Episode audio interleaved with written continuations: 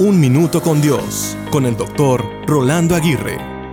Muchos corren en esta vida para poder tener una vida abundante. No obstante, muchos no consiguen tenerla. ¿Por qué? Simplemente porque una vida abundante no se puede vivir sin Dios.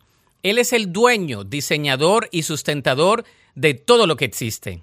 Él es el autor de la abundancia y quien desea compartirla con cada uno de nosotros.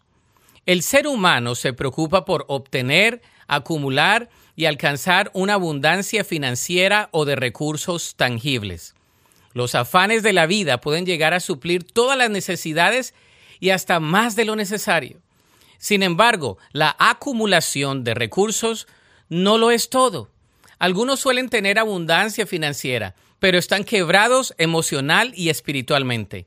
No logran tener paz, tranquilidad y sosiego.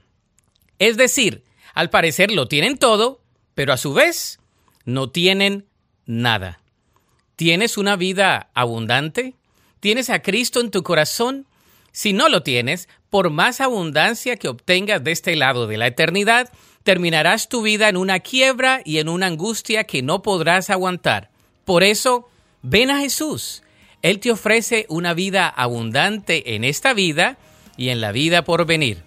La Biblia dice en Juan 10:10, el ladrón no viene sino para hurtar y matar y destruir. Y yo he venido para que tengan vida y para que la tengan en abundancia. Para escuchar episodios anteriores, visita unminutocondios.org.